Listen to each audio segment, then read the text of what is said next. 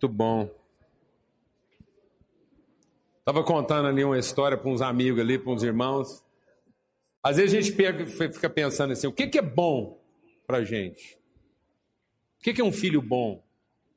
O que, que é um marido bom? Uma esposa boa, né? Então, às vezes um filho bom é aquele que põe o pai para orar, né?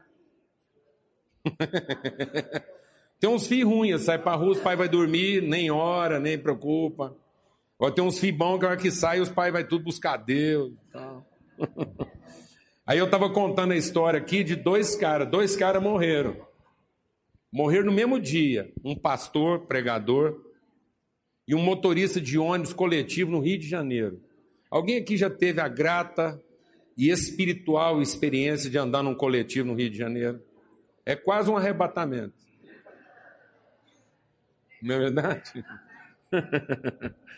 e aí morreram os dois, chegaram lá na porta do céu, o anjo que foi receber os dois, foi muito bem, cumprimentou, sei que é o pastor, sei que é o motorista e tal. Eles se apresentaram, deram o currículo ali um para o outro, se conheceram, e o anjo falou assim: por favor, vocês podem me acompanhar que eu vou mostrar os aposentos de vocês aqui no céu. Aí começou a andar, chegou numa região de condomínio, umas casas muito bonitas, muito bem arrumadas.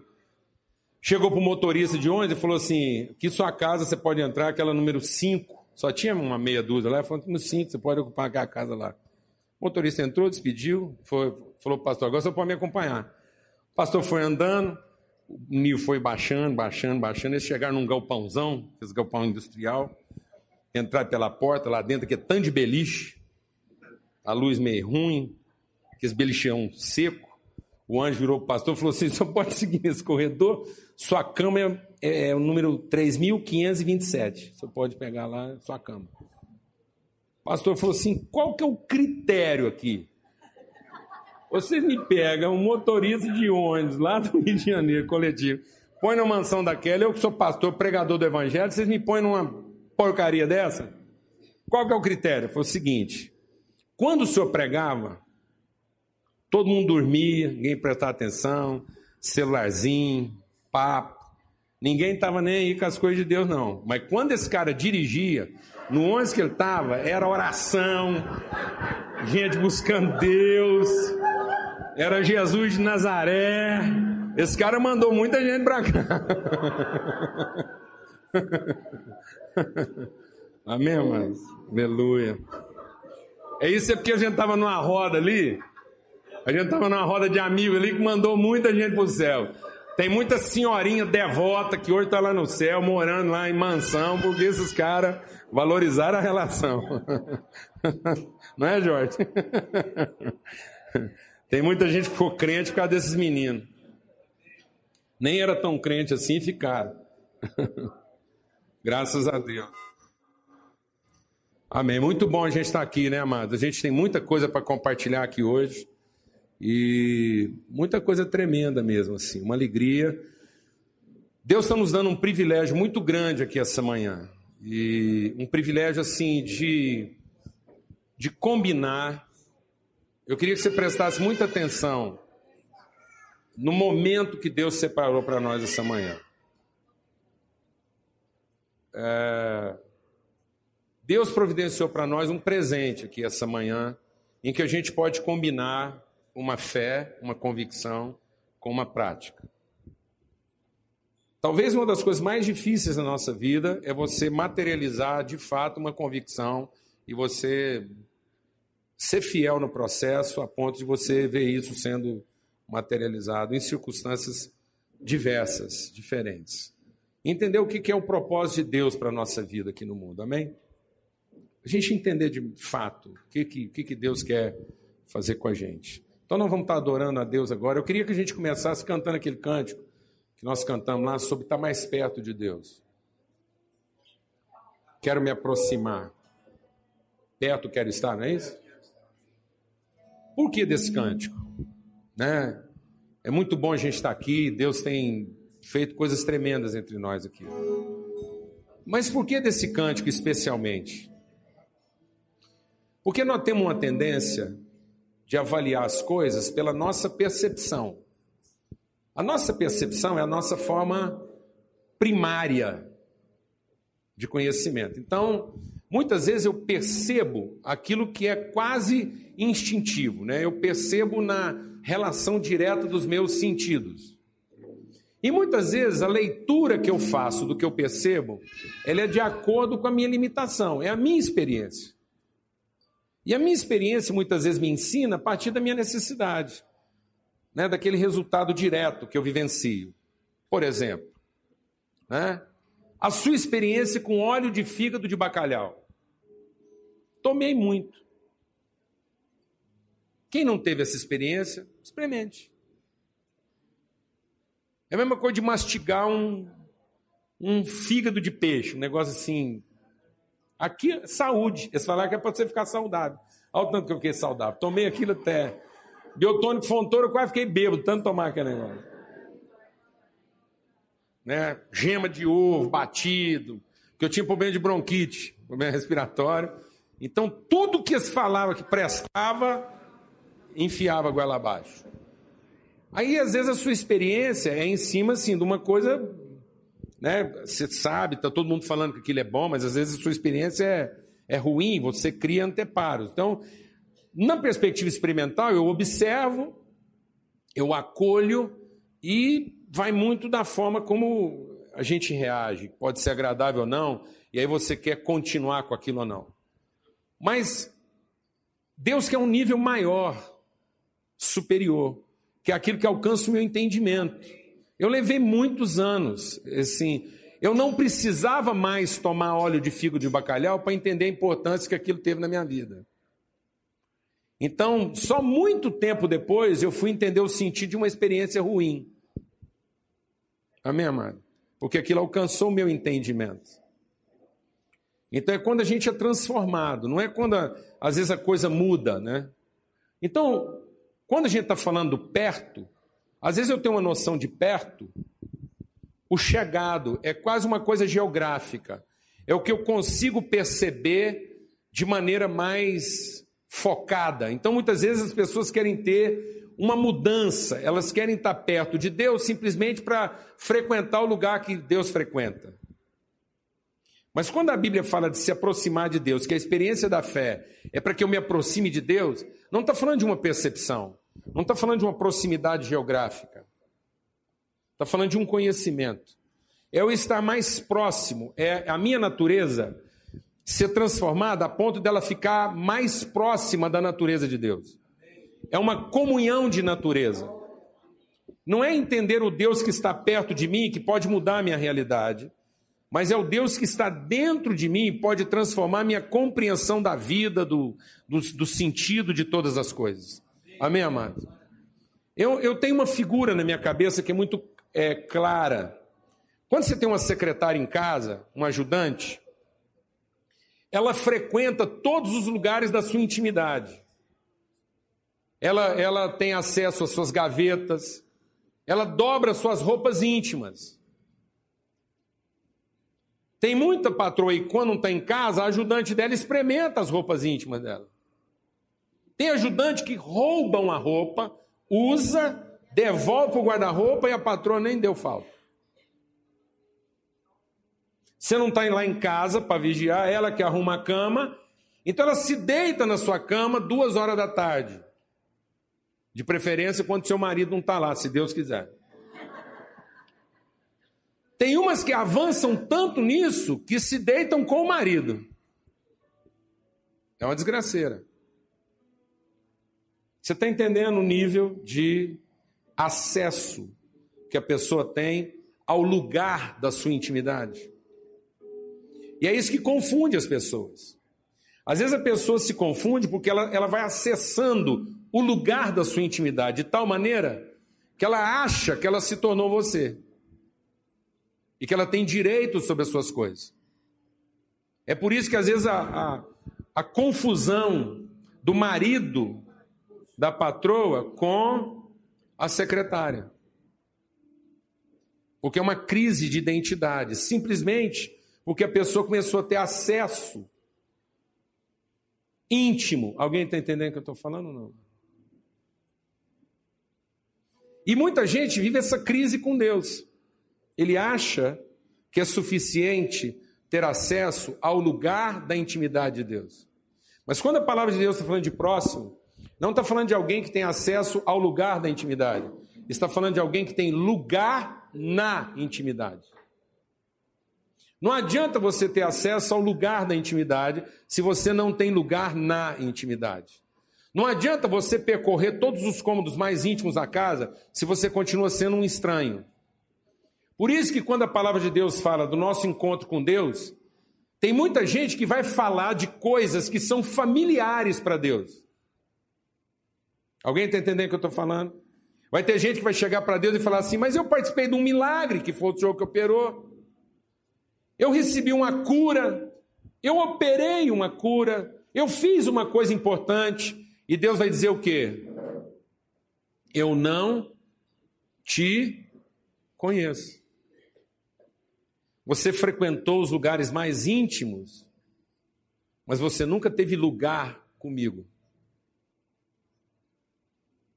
Você nunca foi parte da família. Amém, amados? Então, quando Deus está falando da gente estar perto, eu entender que é uma relação de família. Não é uma prestação de serviço. Não é a gente estar aqui tão perto de Deus a ponto dele alcançar a gente rapidamente para prestar um serviço para nós. Ou a gente está tão perto o suficiente para a gente atender Deus numa necessidade que ele tenha. É uma relação de conhecimento. É uma convicção interna de que ninguém pode separar a gente. Não há mais como separar a gente de Deus. Não há mais como separar Deus da gente.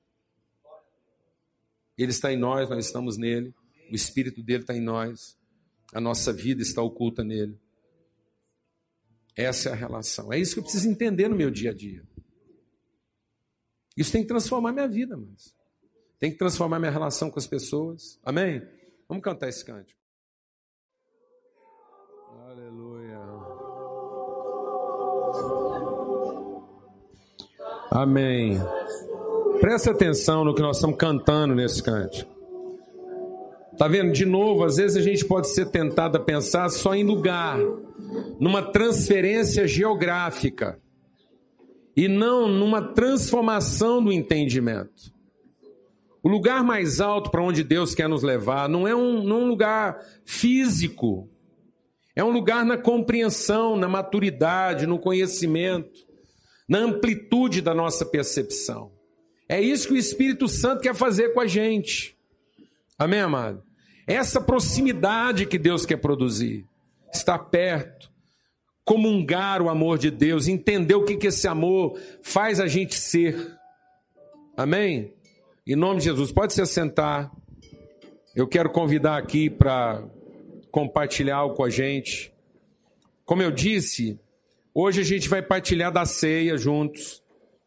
É um momento assim singularíssimo na nossa vida como igreja.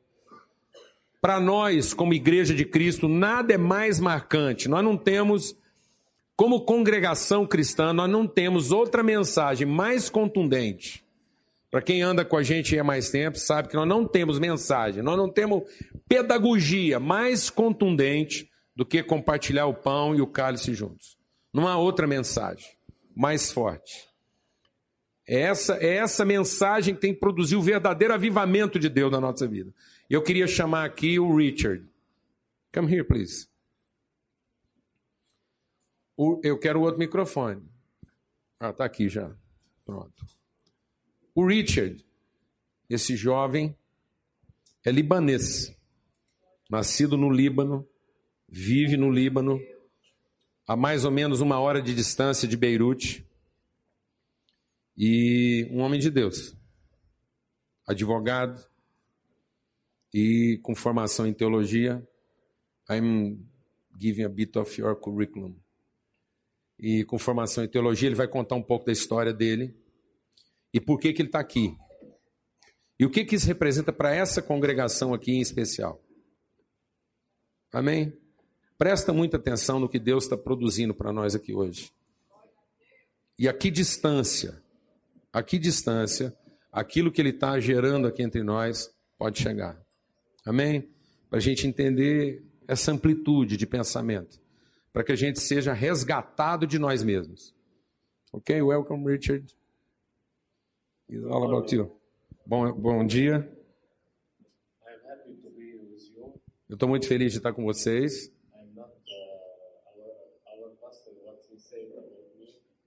É, eu não sei muito bem o que, que o seu pastor disse a meu respeito, just good things. Eu estou muito feliz de estar com vocês hoje. Uh, however, I don't know uh, Portuguese, but I feel we are a big family Eu, ainda que eu não saiba muito bem o português, eu sei que a gente é uma grande família. E nós temos um grande pai. Eu sou Richard Andrea, do Líbano. Eu recebi Jesus no coração quando eu tinha nove anos de idade. and I started the ministry when I had 12 E eu comecei meu ministério quando eu tinha 12 anos. Ensinando crianças. Uh, uh.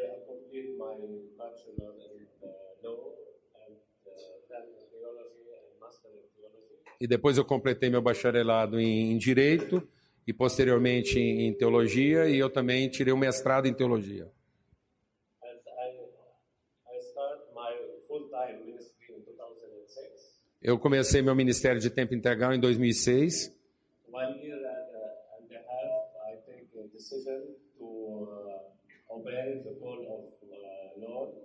E eu então, naquele tempo, recebi o entendimento de obedecer o chamado de Deus.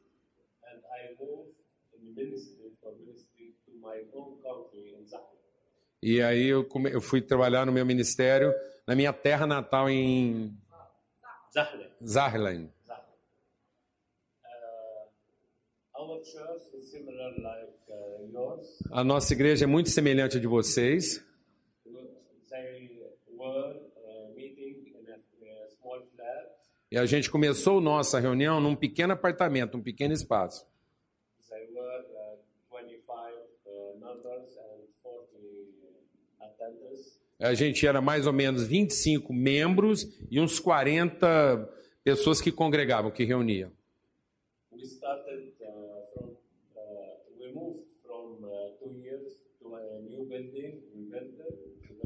E nós, há dois anos atrás, a gente então mudou para um prédio um pouco melhor. We just now not completed the building, but we use the, the first floor for meetings. Ah, o- ainda não está totalmente completo, mas a gente usa o primeiro piso para reuniões.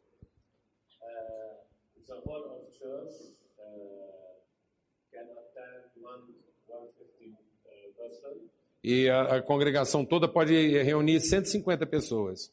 Uh, 10 years that uh.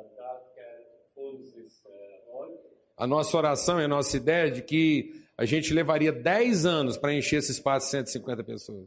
In two months, God uh, filled it. Mas apenas em dois meses Deus encheu esse espaço.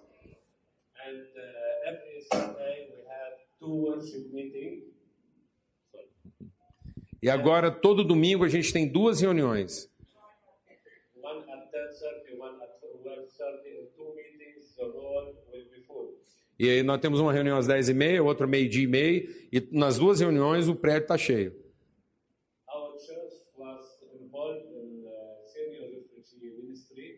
E a gente eh, tem um trabalho forte em atender refugiados sírios.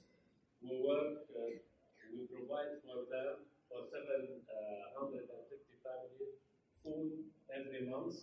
E nós, nós damos para esses refugiados sírios comida todo mês para 750 famílias. And many E, e muitos dos projetos que a gente desenvolve é feito nesse prédio pequeno. Just to, to complete, ah, é, porque eu sei que essas 750 famílias representam um grupo de mais ou menos 5 mil pessoas. 5,000 people. Uh, uh, we are working between five and 6,000 people uh, this family. Nós estamos então trabalhando no meio de uma população de 5 mil a 6 mil pessoas. Nós temos vários projetos sendo desenvolvidos no meio deles. Eu sou pastor assistente nessa igreja. Eu sou responsável pelo segundo culto, e meio. From Muslim background. E nesse segundo culto, praticamente todo o povo que frequenta vem de um background, de, um- de uma, de uma origem muçulmana. São muçulmanos que frequentam o segundo culto.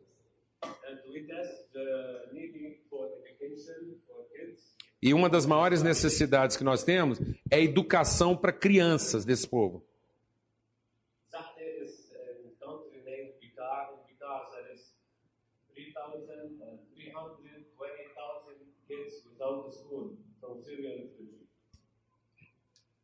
Three- 300,000. 20,000 kids without school in. Ele está falando de uma região onde tem 320 mil crianças sem escola. We started a project education school for 207 uh. E aí nós é, começamos um projeto para a escola para 270 crianças. by your, uh, the fund of your brother in Zahne and the other society help us. By the fund of uh, brother of church and uh, Ah, ok. E esse trabalho é sustentado pela igreja que, que, que ele participa. and I am here to provide of And, and, and 270 and 100, 100 adults. 100 adults we And- we do for them course in English, illiterate, uh, Photoshop, Isso. adults. Então eles trabalham com 270 crianças, mais 100 adultos, que eles também fornecem inglês, literatura, computação e outras coisas. Okay. All our teachers are Syrian, half of them Muslim, half of them Christian. Praticamente todos os professores deles são sírios, metade de origem cristã, metade de origem muçulmana. All of students are, uh, are uh, Syrian, To- 99 for, uh, for 99 from Muslim background. Todos esses alunos que eles estão trabalhando são sírios todos eles são de background muçulmano. Uh, uh.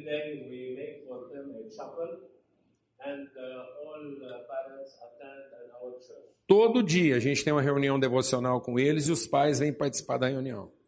Because I have five months only, like a principal uh, experience, E porque eu tenho muito pouco tempo de, de, de experiência nessa área, and because you have an NGO expert in education pro, uh, project, e porque vocês têm aqui entre vocês alguém que tem uma, uma formação e vocês têm uma ONG, vocês têm uma ONG aqui na área de educação, I traveled from, for 40 hours with big problem to be here.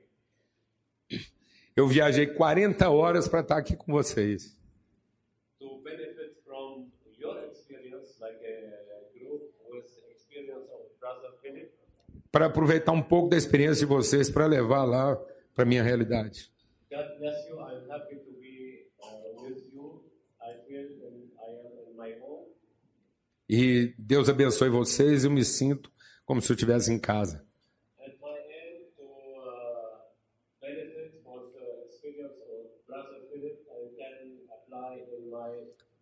A minha oração é que eu consiga aproveitar a experiência do, do Fio, que é quem está trabalhando com a gente aqui, para poder levar isso para casa. Deus abençoe vocês. Thank you.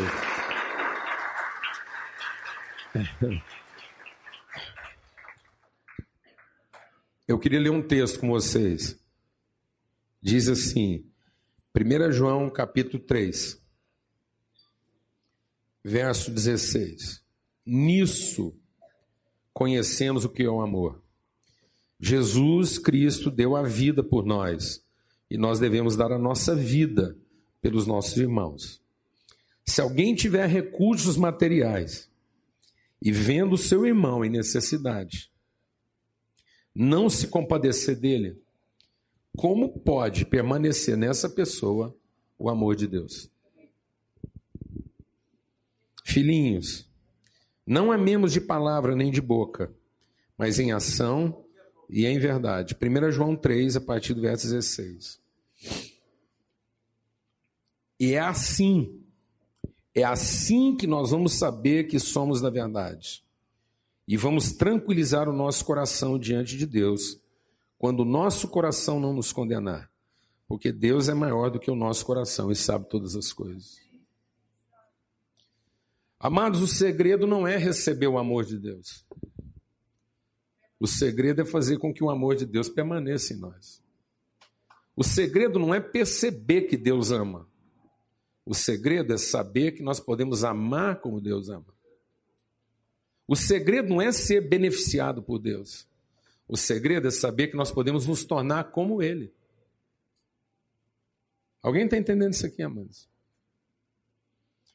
O Evangelho, meu irmão, o Evangelho é para transformar a nossa consciência. O Evangelho é para a gente entender que Deus é garantidor da necessidade. Deus vai sempre garantir que haja necessidade no mundo. O ser humano pode fazer o que quiser. Nós não vamos acabar com a necessidade. Porque Deus garante que haja necessidade para que quem tenha o recurso se converta. A conversão não está em acabar com a necessidade. E às vezes a gente acha que a nossa conversão é para que Deus acabe com as nossas necessidades. Não, amados, nós precisamos entender que a conversão é para que eu entenda a fonte de toda a providência. E eu aprenda a lidar de uma maneira diferente com a necessidade. Que a necessidade não me perturbe, que eu não tenha medo dela, que eu não corra da necessidade, que eu corra para a necessidade. Porque está no enfrentamento da necessidade a oportunidade da revelação do dom e da virtude de Deus que habita em nós. Na verdade, o mundo não é um mundo de pobres. Deus fez um mundo de ricos. E nós transformamos a necessidade em miséria, porque não aprendemos a compartilhar nossa riqueza. A necessidade se tornou uma coisa vergonhosa, vexamosa, constrangedora, porque o nosso coração se fechou para a oportunidade de compartilhar a riqueza. Isso é tão forte que quando Jesus estava falando a respeito do homem, né, porque que, que, qual é o homem que Deus criou? Deus criou o homem provido. Deus criou o homem cheio. Deus criou o homem e o abençoou e disse: encha. Então Deus criou um homem cheio. Deus criou um homem e disse assim: tudo que tem no mundo é seu. O homem não tem que, que trabalhar, deixa Deus ministrar o seu coração. O homem não tem que trabalhar para possuir o que tem no mundo. O nosso trabalho tinha que ser para repartir o que tem no mundo. Alguém está entendendo que eu estou dizendo isso? O nosso trabalho tinha que ser para que tudo que há no mundo fosse acessível a todos. Isso não é uma igual, nunca haverá igualdade no mundo. Nós vamos ter sempre uma comunhão de necessidade e recurso, recurso e necessidade, necessidade e recurso. Você sempre vai ter alguma coisa que pode me servir e eu sempre vou ter alguma coisa que pode servir você. Glória a Deus, amado. Para que haja justiça. De modo que todos são ricos de alguma coisa, todos carregam alguma coisa. E aí Jesus diz o seguinte: olha, presta atenção, é mais fácil, Jesus falou, fazer um camelo. O que era um camelo? Era um animal de carga. O camelo era um animal de guerra, de carga. E ele disse: é mais fácil passar um cargueiro pelo buraco de uma agulha do que fazer um rico entrar no reino do céu. Do que, Jesus estava falando? O que, que era a agulha? A agulha era um buraco na parede, tão pequeno, que só cabia um homem com a roupa do corpo. Se ele tivesse uma pochete, ele não passava. Alguém está entendendo o que eu estou falando ou não? Por que, que servia a agulha? A agulha estava lá na muralha da cidade. Então chegou um, um desavisado. Aquele cara que está sempre atrasado para tudo. Ele perdeu a hora, ele, ele se ocupou do que não devia. Ele está em momento de perseguição, aflição. O portão da cidade fechou. A segurança está do lado de dentro, a insegurança está do lado de fora. Esse cara precisa voltar para a família, mas está tudo fechado. Ele perdeu a hora, ele chegou depois. Aí tinha uma salvaguarda, tinha uma chance desse cara não ficar de fora. Qual era? Ele tinha que ir lá e procurar a agulha. E na agulha ele tinha que largar tudo que ele estava carregando. Porque a agulha só passava gente desarriada, gente desarmada. E esse buraco tinha que ser tão apertado que um homem podia passar só se ele não carregasse nada com ele. Por quê? Porque isso era fator de segurança para a cidade. Porque se ele pudesse carregar um canivete, em vez de entrar um membro da família, podia estar entrando um inimigo e ia... Então a agulha era mais ou menos a máquina de raio-x de você entrar no avião. É mais ou menos por aí. Que hoje um povo manda você entrar descalço. Você já viu aquela situação humilhante? Você, você não pode mais usar calça forgada. Porque arrisca ela cair no aeroporto. Manda tirar o cinto. Entendeu? Vai por aí. É verdade. A agulha é mais ou menos por aí. E Jesus falou assim: Eu consigo empurrar um camelo nesse buraco, mas não consigo empurrar um rico. Alguém está entendendo o que eu estou falando não? Mano? Porque nesse aspecto, Deus era garantidor do quê? Deus vai sempre garantir o pobre. Porque Deus diz assim: faça o que você quiser, eu sempre vou garantir que tem um pobre no mundo. Para quê? Para que o rico se converta.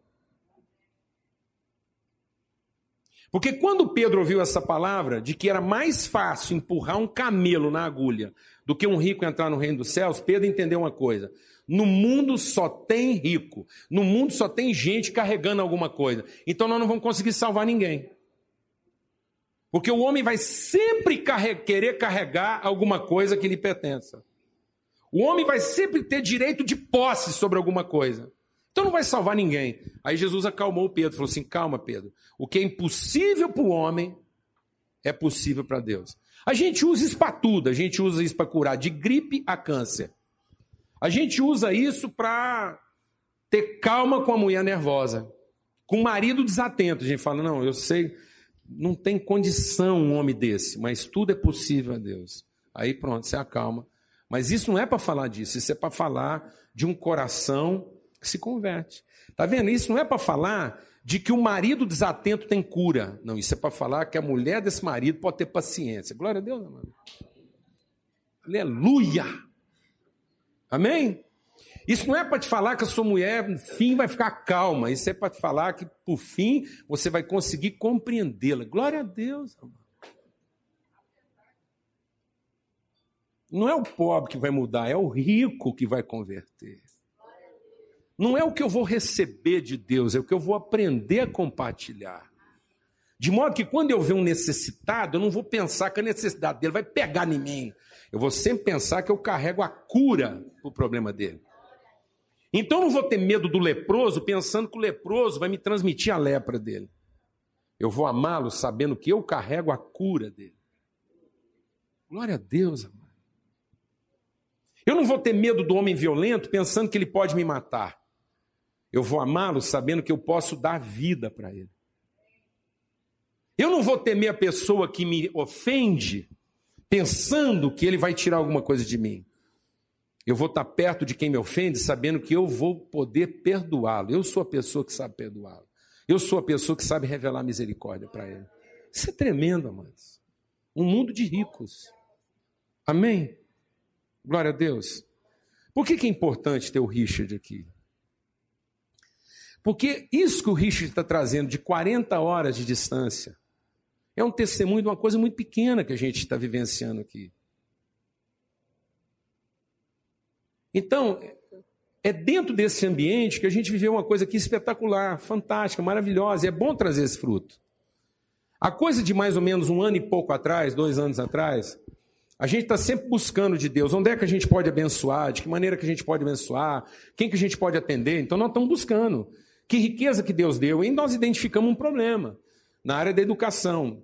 Há muitos anos atrás, Deus mexeu no coração do Fio. O Fio é um homem com graduação, formado, com experiência, reconhecimento na terra dele. Ele largou tudo para vir morar com a gente e para investir a vida dele na transformação da realidade educacional do nosso povo. Ele está crendo numa revolução e a gente entendeu isso, abraçamos junto, fizemos uma, uma, uma aliança, mais do que uma parceria, uma aliança, de ver isso transformado. Amém, amados? Porque nós temos que intervir. A gente não pode ficar apresentando para Deus nossa insatisfação. O insatisfeito tem medo. Nós temos que apresentar diante de Deus a nossa indignação. Porque o indignado tem coragem. O insatisfeito tem medo que a necessidade o tome. O indignado sabe que aquilo pode mudar. Amém, amados? E aí o que aconteceu? Há um ano e pouco, você talvez não tenha noção do que, que o Brasil passa. Muita gente aqui talvez assim, nem, nem passa perto de saber o que, que a grande maioria da nossa população sofre. Felizmente. Porque a gente foi desenvolvendo uma fé que nos poupa disso. Parece que a nossa fé hoje é para os nossos filhos ter as melhores escolas, as melhores faculdades. É isso que Deus vai dar para os crentes. Uma segregação e não uma consciência. Nada contra a gente ter as melhores escolas, desde que isso faça a gente se tornar capaz de ferramentar nossa indignação. Então nós queremos estudar nas melhores escolas para ter a ferramenta. Como esse homem foi lá estudou para ter a ferramenta. E com nove anos de idade, ele entendeu que o país dele podia ser transformado a partir da vida dele. E com 12 anos, ele estava fazendo diferença. Alguém está entendendo isso aqui ou não, mano?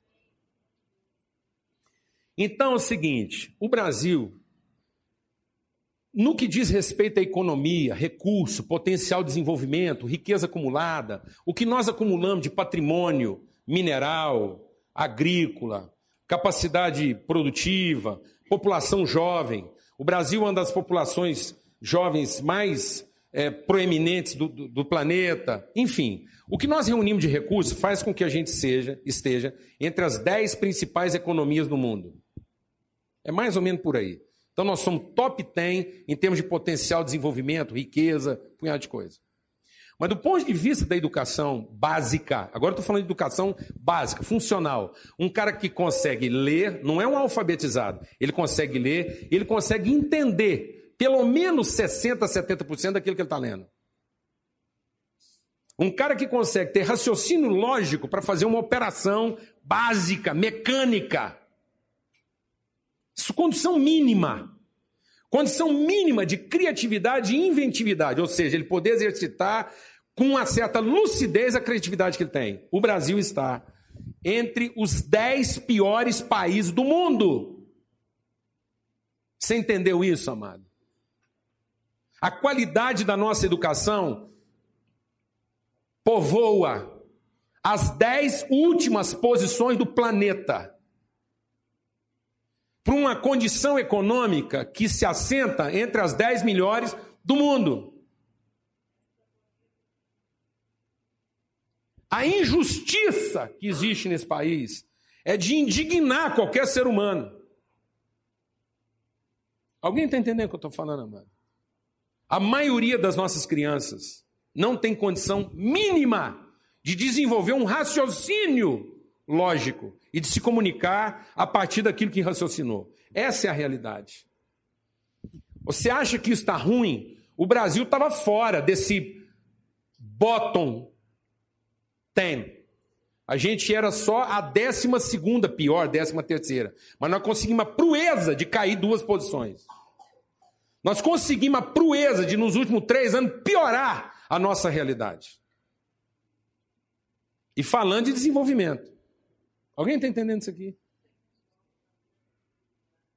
Então, alguns anos atrás, cerca de um ano e pouco, a gente entendeu que está aí uma área que a gente podia investir, gerando um, um modelo com muita ambição no coração. Eu quero confessar que existe uma visão, assim, existe uma ambição, ambição no sentido positivo, um, um desejo grande, tão grande que só Deus para fazer isso funcionar. Nós não seríamos capazes. Mas ao mesmo tempo com muita humildade, quebrantamento, ciente da nossa limitação. E a gente começou em parceria com essa organização britânica a aprender juntamente com a gente aqui total, duas ONGs que estavam recém-nascidas no comecinho desse negócio. Ajuntamos força para fazer uma coisa que a gente não tinha ninguém fazendo para a gente poder imitar. Sabe aquela coisa de pegar um barro mole e modelar uma coisa? Chegamos a um modelo que mais parece uma talha de roça. O que nós estamos conseguindo fazer hoje parece que é as talhas de barro, de roça, não é um filtro Europa. Alguém está entendendo isso aqui ou não, amado? Mas já dá para guardar água, glória a Deus. Só para você entender como é que acontece. Quando a gente entendeu esse projeto, justamente porque a gente não queria ser presunçoso, Isso tudo foi vocês aqui, foi nós aqui, nesse processo. Isso nasceu aqui dentro. A gente, justamente porque não queria ser presunçoso, nós tínhamos um potencial num bairro da cidade, lá no Garavelo, de começar esse trabalho com umas 100 crianças. A gente reformou uma estrutura que daria para atender umas 100 crianças, mas a gente entendeu que 100 seria muita presunção, nós começamos com 30. Só que, para começar com esses 30, nós íamos precisar de um investimento de 300 mil reais. 300 mil reais dava para atender 100, 150, 200 ou 30. Mas a gente queria formar um modelo, a gente queria gerar um conceito. Procuramos alguns empresários, por quê? Porque a gente não queria trabalhar com verba pública.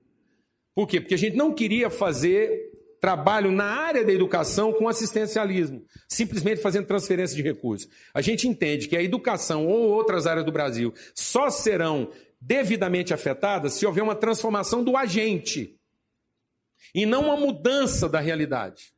Não é simplesmente pegar o dinheiro de alguém e transferir esse dinheiro de lugar. A grande transformação social está na transformação do agente social, que somos nós. Você é o agente da transformação. Então nós não queríamos apenas o dinheiro, nós queríamos uma participação. Procuramos alguns empresários falando assim: ó, nós estamos com um projeto que vai envolver um investimento de 300 mil reais e não viemos te pedir oferta. Vem pedir a sua participação. Se for para você dar o dinheiro e não se envolver, nós não queremos. E mais, é a fundo perdido. Você vai pôr aqui um, uma grana preta nesse negócio e pode ser que daqui seis meses nós vamos vir aqui te falar que não funcionou e o dinheiro foi pro ralo, nós gastamos 300 mil para aprender como é que não faz. Tá bom para você? O pessoal foi solidário. E aí começou a loucura. O povo falou: vocês estão é doido da cabeça, vocês estão louco da cabeça. Gastar 300 mil com 30 crianças era muito mais razoável. Você distribuir 10 mil para cada um, ia fazer a festa, esse menino ia voltar rio para casa. O per capita de vocês é um absurdo. Gastar 300 com 30 era melhor dar 10 para cada um. Reformavam a casa, trocava a lambreta num, num chevette usado, fazia qualquer coisa. Alguém está entendendo o que eu estou falando ou não? Mano? Mas não era esse o propósito. O propósito era isso aqui. O propósito era isso aqui, não era o preço. E isso está sendo feito assim, amado, com lágrimas. Porque nós estamos passando um caminho que nós nunca passamos antes. Se você chegar lá, onde isso está acontecendo, com o grupo que está trabalhando nessas coisas, você vai achar mais defeito do que acerto. Em muitas áreas nós estamos mais errando ainda do que acertando. É tosco, é experimental, mas já está transformando uma realidade. A gente já está conseguindo levar isso para outros lugares, e esse era o propósito. E qual não foi nossa surpresa quando o Richard veio aqui para sentar e entender que nós dispomos de um recurso aqui, de uma forma de fazer, que essa era a intenção. A gente não queria fazer uma coisa sofisticada. A gente queria fazer uma coisa que fosse tão prática, tão tão diminuta, tão resumida, que ela pudesse ser transportada para qualquer lugar, para qualquer contexto, para qualquer realidade social ou cultural. E graças a Deus, a gente está chegando lá. Então, com a fé, com empenho, com, com a loucura, porque a sabedoria de Deus é loucura para os homens, a partir desse lugar pequeno aqui. Deus está sinalizando coisas tremendas. Eu louvo a Deus de saber que de alguma forma nós vamos poder contribuir com o Richard, com aquelas crianças lá no Líbano, lá na Síria, em situações que a gente nunca nem imaginou, nem, nem pensa. Glória a Deus, amado. Você está alegre com isso? E hoje nós vamos estar compartilhando o pão da ceia. Por que, que não tem nada mais pedagógico? O Richard, na primeira reunião aqui, ele disse uma coisa interessante. Ele disse: Eu sou libanês, meu inglês é cheio de sotaque, eu não sei me comunicar com vocês nem com inglês muito excelente, muito menos em português. Mas eu sei de uma coisa: nós somos a família de Deus e Deus entende a língua do coração. Essa é a língua que o mundo inteiro entende, amados. Você entendeu isso? Você entendeu isso? Que o mundo entende a língua do coração. É o gesto. Por isso que quando Jesus colocou a gente em volta da mesa, e ele diz assim: Presta atenção no que eu vou fazer, porque isso pode mudar o mundo.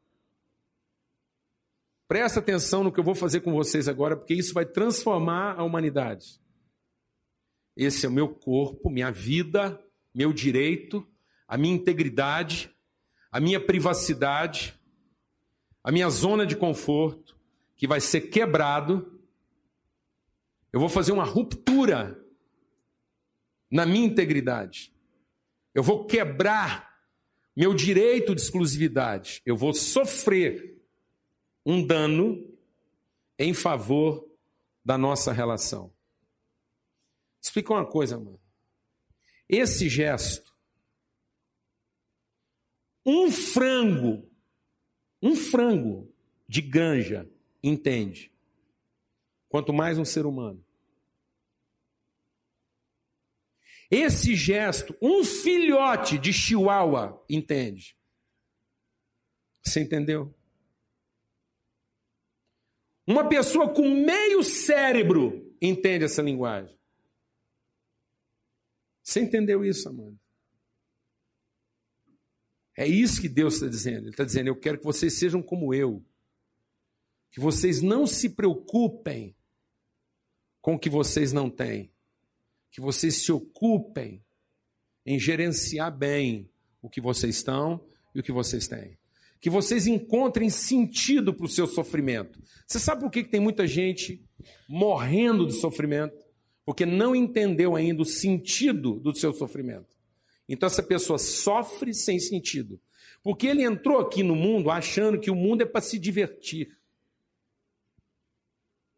E o mundo não é para se divertir, o mundo é para a gente entender o sentido do sofrimento.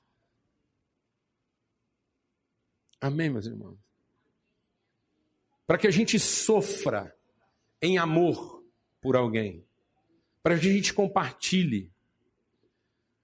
Deus fez um homem rico que pudesse sofrer em favor do outro, partilhando alguma coisa. E o diabo fez a gente pensar que a vida era para se divertir. Que a, o diabo fez a gente pensar que o sentido da vida estava no que eu iria receber. E Deus queria que a gente entendesse que o sentido da vida está naquilo que eu vou repartir. Para que, que é família, amados? Família é o seguinte: explicar para você o que é família. Família é para você encontrar o sentido do seu sofrimento. Família é para você sofrer com sentido. Amém, mano?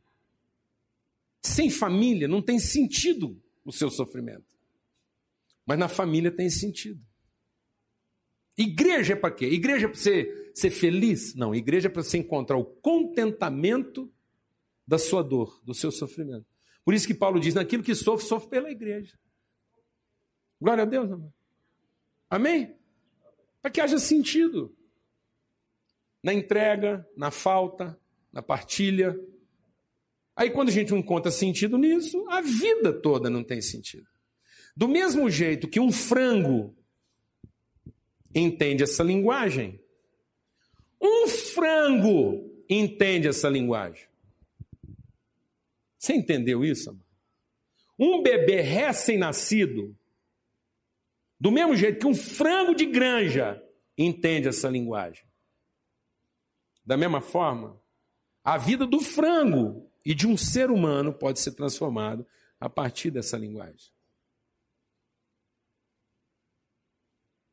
Nós não vamos transformar ninguém no direito que a gente reclama. Você não vai ter uma família feliz a partir do marido que você reclama, da mulher que você reclama, do filho que você reclama. Mas você vai ser feliz a partir do marido que você oferece, da mulher que você oferece, do filho que você oferece. Por isso, o testemunho do Richard, como partiu o pão aqui, tem que afetar a nossa vida por todo.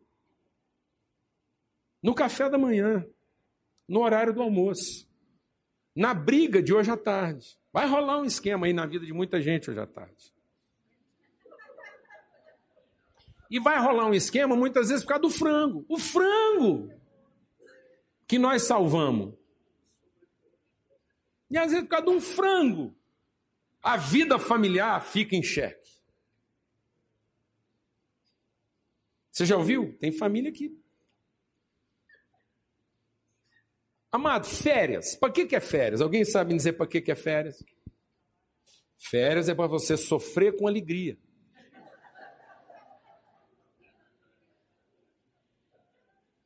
Amado, férias é o tipo uma coisa que é só estresse. Mas é um estresse que te produz prazer. É aquela sensação gostosa de ver todo mundo assim, desfrutando aquele negócio. Até férias ruins descansa, gente. Você já percebeu? Às vezes você não descansa enquanto as férias é ruim, mas e a hora que você está voltando a férias ruim? Todo mundo descansado. Você fala assim, a família sobreviveu. Isso foi uma desgraça, podia ter acabado com todo mundo. A gente brigou o tempo todo, mas agora nós estamos voltando. Vamos ter paz. Vamos chegar em casa, tomar um banho, vamos dormir, pronto. Não é? Só o ano que vem pode desgraceira dessa. Não é? Então é isso, amados. Essa dádiva, essa entrega, esse pertencimento, essa luz. Glória a Deus. Não é? essa coisa que é tão difícil lá. Cada um tem uma vontade, cada um quer o frango de um jeito. E sei ali administrando aquele negócio, finalmente você consegue trazer a família em consenso. Aquilo, você fica se sentindo Deus, você fala assim, é, deve ser assim que Deus se sente. É ou não é verdade? Quando finalmente você encontra paz naquele tumulto, é ou não é verdade? Glória a Deus. Um menino que volta para casa, você está lá desorientado, de repente ele volta. Você consegue pelo menos dar um banho nele. Você fala, deve ser assim que Deus se sente quando a gente volta para casa. É assim que Deus descansa. Quando ele vê sentido no seu sacrifício. É assim que Deus descansa. Quando ele vê sentido naquilo que ele reparte. E não naquilo que ele retém. Tudo que a gente retém, amados, perde o sentido tudo que a gente retém envelhece. O pão que a gente não comeu e nem repartiu fica seco e vira lixo. Melhor maneira de salvar pão é comer ele com os amigos. Ele está salvo para sempre. O pão que você repartiu com os amigos vai estar lá no céu com você. Porque você levou ele na sua vida, na sua história, na sua lembrança. Mas o que a gente guardou virou lixo. Amém? Por isso a palavra de Deus diz: pega o seu pão e joga ele numa correnteza. Porque depois de muitos dias você o encontrará. A gente pegou 300 contas aí um ano e pouco atrás e teve gente que falou assim: vocês estão tudo é doido. Vocês estão jogando dinheiro no ventilador. Eu falei: exatamente. Não sabemos direito onde é que essa grana vai cair, não. E hoje está vindo um respingo desse pão, fruto de uma relação, voltando lá do Líbano para entender. Nós vamos aprender muito com esse povo. Amém? Eu espero que a gente aprenda com a dedicação e com o esforço do Richard. Em nome de Jesus. Vamos ter uma palavra de oração. Vamos agradecer a Deus essa manhã, essa oportunidade de estender lá na sua casa. Quando a gente está falando dessas coisas, é, você, não, você pode ir muito longe, mas você não precisa ir muito longe para colocar isso em prática. A Bíblia diz que se a gente não for fiel no pouco, se a gente não estender pão para quem está do nosso lado, não vai ser no muito que a gente vai ser fiel. Eu quero nessa manhã louvar a Deus por aqueles irmãos aqui entre nós que acreditaram na loucura aí, que puseram a grana, foram parceiros. Eu louvo a Deus por esses homens. Quero honrar a vida deles. Não vou encher eles de vaidade porque não vou citar o nome de ninguém.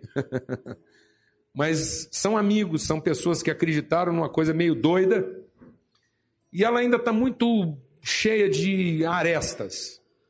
Mas a gente não desiste, a gente quer ver isso aperfeiçoado, quer ver isso funcionando, quer ver isso abençoando mais gente. Amém, amados? Em nome de Jesus. Em nome de Jesus. A hora que a gente vê necessidades tão grandes, eu compartilho isso com os irmãos lá. Eu falo, vamos ter paciência. A crise é tão grande que a gente não precisa ser traído também pela culpa de uma excelência que nunca chega. Nós nunca vamos negociar nossa qualidade, mas também não vamos nos encher de culpa, né? Por achar que às vezes a coisa não está exatamente como a gente gostaria. Nós queremos reparti-la o quanto antes. Amém? Eu quero louvar a Deus por essa manhã tão maravilhosa, tão bendita, que orar pela vida do Richard, jovem, How old are you, Richard? 36 anos.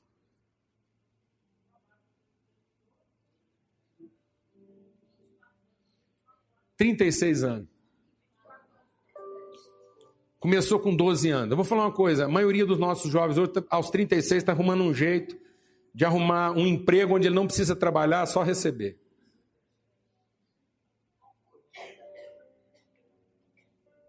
Eu estou exagerando, Amandes? Não, não estou.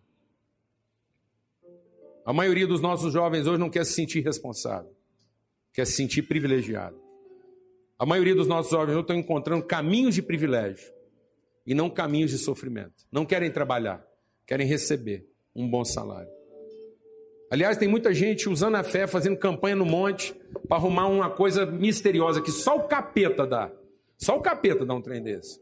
Um jeito de você trabalhar pouco e ganhar mais do que você merece. É só o demônio para dar um trem desse. Porque os filhos de Deus trabalham muito, mesmo quando ganham pouco. Deus abençoa seus filhos com muito trabalho e pouca remuneração, porque a glória não está na remuneração, a glória está na certeza do trabalho bem feito, de que os objetivos foram alcançados. É isso que vai trazer consolo para o nosso coração não é salário, é a certeza de que o trabalho foi bem feito e o objetivo foi alcançado. Amém, amados? Em nome de Jesus. Senhor, muito obrigado por essa manhã. Obrigado por esse dia. Obrigado pelo testemunho do Richard. Jovem, jovem. Mantenha o coração desse homem mesmo assim, inflamado, aceso. Para cuidar de inimigos para abençoar inimigos.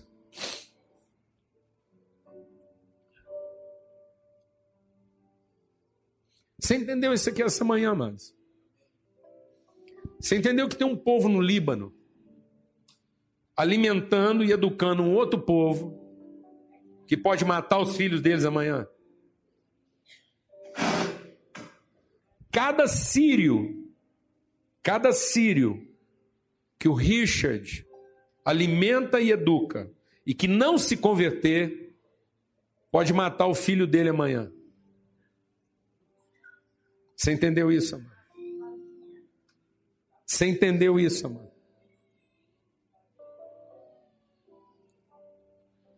Cada sírio que esse libanês alimenta e trata e educa, e que ele, se ele não se converter, pode matar os filhos dele amanhã. Você entendeu isso? Isso é amor de Deus. Isso é amor de Deus. Aleluia. Obrigado, Senhor, por esse dia, por esse pão que nós vamos compartilhar. Nós vamos repartir o pão agora. E você ajuda nessa partilha aí, repartindo isso com quem você puder. Só o pão agora, não o vinho, tá bom? Só o pão. Vamos repartir no pão e agora. Alguém ajuda a gente aqui. Vamos repartir isso entre as pessoas aí, um ajudando o outro, em nome de Jesus. Em nome de Jesus. Aleluia. Vamos servir uns aos outros aí. Graças a Deus. Essa é a linguagem do coração de Deus. Essa é a linguagem que qualquer um, um analfabeto entende. A linguagem da oferta, da entrega.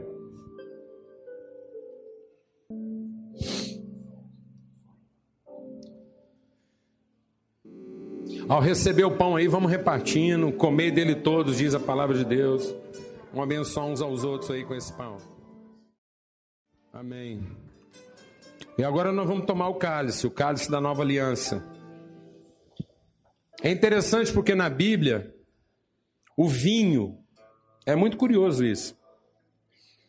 Porque na, vinho, na Bíblia, o vinho, na Bíblia, o vinho está comparado à mulher. A mulher. O homem é a figura do pão é que traz pão para casa. O homem é a ideia da, do alimento, não apenas o alimento físico, muito mais o alimento da alma, o, o que ensina, o que, o que traz uma direção. Mas o vinho é o que alegra, é o, é o sacrifício que traz alegria. Só um minutinho. Só um minutinho aí, para um pouquinho a distribuição do vinho aí. Só um minuto, só um minuto, só espera um pouquinho. Porque talvez nenhuma outra figura na Bíblia esteja mais aparelhada para falar de um sofrimento que resulta em alegria do que a mulher. Tanto que quando a palavra de Deus fala do sofrimento, da doação, da entrega, que recebe o consolo pela frutificação, fala da mulher. A mulher, quando está para dar a luz, sofre dores, mas depois que ela vê o filho, ela se esquece das suas dores. Então a gente quer fazer menção de todas as mulheres aqui hoje de manhã. Ao tomar o cálice, a gente quer brindar essas mulheres. Ontem foi o Dia Internacional da Mulher. A gente quer brindar a mulher que que com essa natureza dadivosa, essa natureza entregue, essa natureza doadora, foi tão duramente explorada também ao longo da história. Mal interpretada. A mulher é tão facilmente abusada, né? E explorada. E talvez hoje explorada da sua pior forma é, encorajada a ter fim nela mesma e ser exposta de uma maneira quase abusiva. Quando Abraão, quando Adão, não Abraão, quando Adão recebeu Eva, todo o encanto dele por Eva estava na, no seu mistério, no que ela significava em termos de desafio a ser conhecido, a ser compartilhado. E a mulher foi sendo tirada desse lugar misterioso, investigativo, né, que combina tons e nuances, como o vinho mesmo, e que o fim disso é alegria, conforto, é refrigério, é consolo.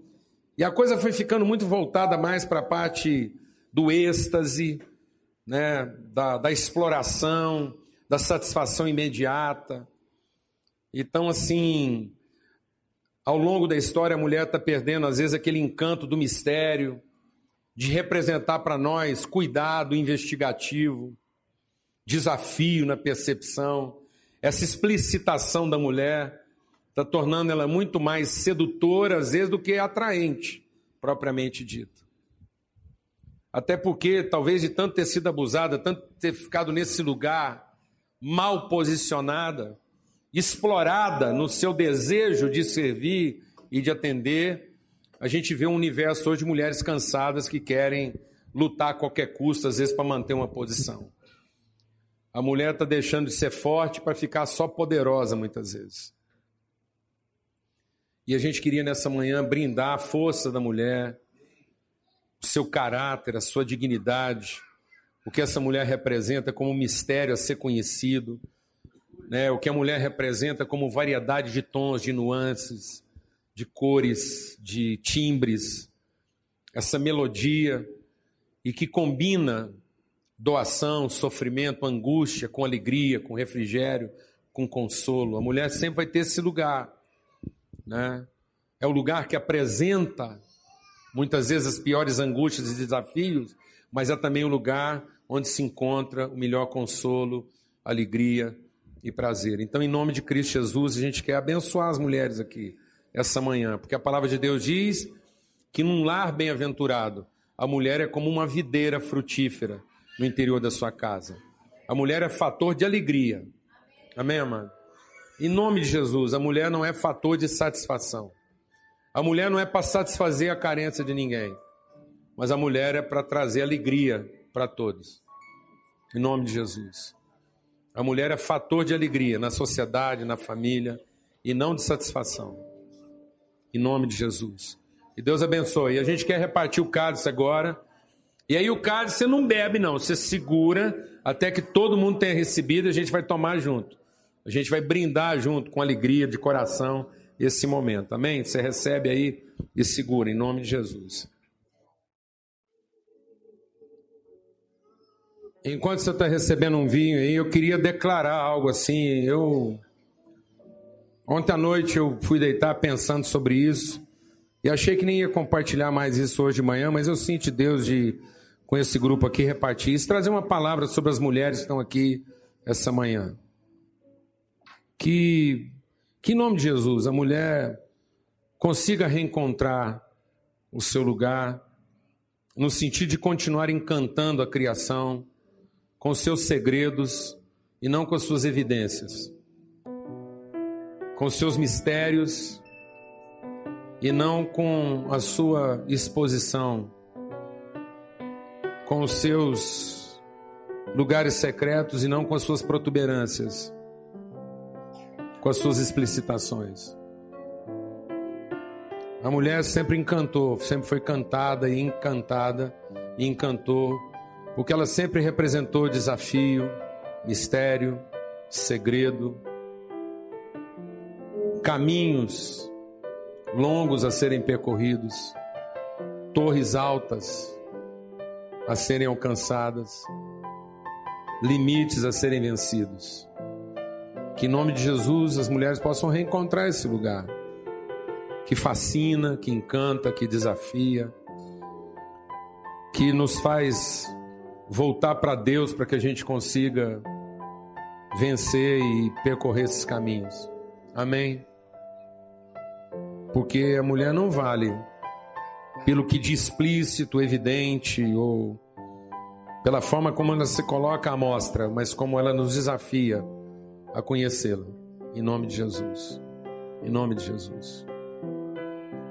Os principais tesouros da mulher ainda estão ocultos dentro dela. Amém. Os principais tesouros da mulher ainda são estão mergulhados em águas profundas.